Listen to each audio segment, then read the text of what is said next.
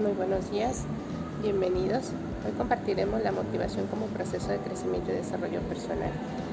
Tu servidora, la maestra Yadira García Pineda. Y el tema, como les digo, analizaremos el concepto de motivación. La palabra motivación se deriva del vocablo latino movere, que significa moverse, refiriéndonos a que cuando una persona está motivada, presenta una gran actividad dirigida a una meta o a varias. La motivación es un estado del organismo que energetiza y dirige la conducta hacia la obtención de una meta y solo mediante comportamiento de la persona la podemos estudiar y conocer. Casi todos los teóricos coinciden en que la motivación surge de las necesidades del organismo y de la diversidad de manifestaciones se presenta por el tiempo de objetivo, por el tipo de objetivo, perdón, o la meta que necesita satisfacerse. ¿Qué es un motivo? Bueno, un motivo es una necesidad o deseo específico que activa y dirige la conducta hacia una meta. Todos los motivos son desencadenados por algún tipo de estímulo, ya sea externo al individuo o interno al producto de una condición corporal. Por ejemplo, supongamos que una persona sana que inicia con un día cualquiera, después de haber dormido bien, tranquilo, descansado y que se dispone a realizar sus actividades diarias y que en términos generales podemos decir que se encuentra en un estado de homeostasis, en un equilibrio biológico. A medida que pasa el tiempo tiene desgaste, su energía va reduciendo, su disminución de glucosa es evidente. A nivel proteínico, eh, las enzimas, pues también hay una disminución considerable. El nivel o el equilibrio de estas sustancias en su organismo, eh, con esos bajos niveles, rompe la homeostasis y surge la necesidad de recuperar el nivel en el que se encontraba. Esta necesidad se representa como hambre y se manifiesta de manera individual en formas muy variadas. ¿Qué debe hacer cuando tiene hambre? Pues conseguir comida. A medida que aumenta el hambre y no se obtiene la comida, se activa más para, lograrla. Solo en casos extremos ya no tendría energía para moverse y moriría de inanición. Pero antes de que esto suceda, realiza o manifiesta muchas conductas encaminadas a obtener esa comida. Una vez que logra la meta de comer, el organismo recupera lentamente su estado de equilibrio, el cual volverá a reponerse y a recuperarse una y otra vez. Pero ante estos cambios, ¿cómo es la conducta? Analicemos este ejemplo, las características de la conducta motivada. Pues en primer lugar surge una necesidad. En este caso, recuperar el nivel biológico de las sustancias en sangre, ¿sí? Todo lo que genera el hambre. En segundo, está dirigida a una meta.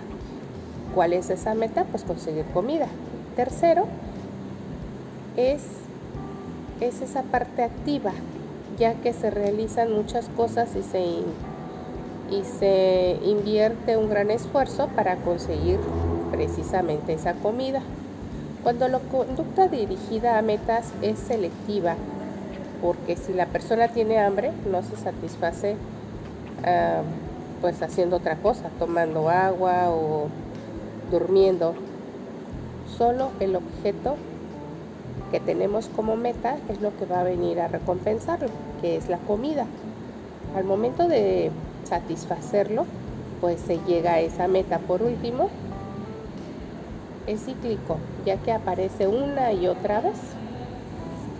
De esta manera podemos decir que una persona está motivada cuando su conducta se dirige activamente hacia esa meta.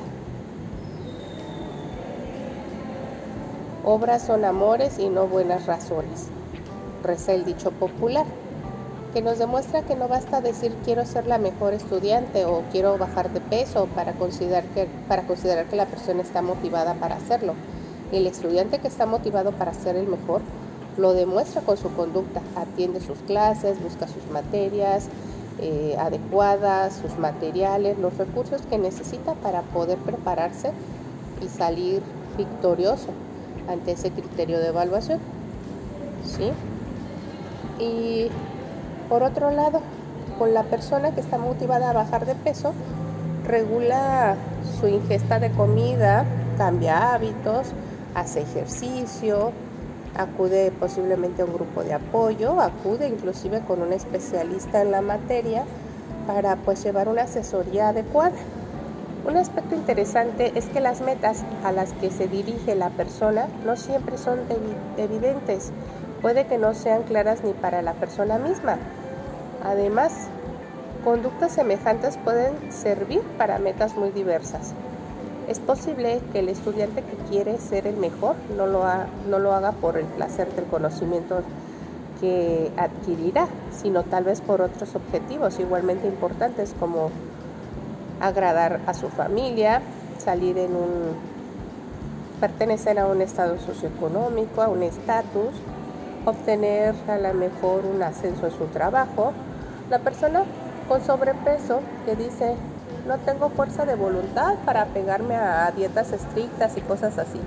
En realidad es que no ha podido modificar las, las condiciones perdón, que le propician el hecho de comer de manera inadecuada y no está verdaderamente motivada para ello. Es probable que con su sobrepeso satisfaga otras necesidades y ahí estamos hablando de cuestiones emocionales. Sabemos que todo esto pues está ligado y todo esto va a desencadenar que en ocasiones la motivación aparece y desaparece.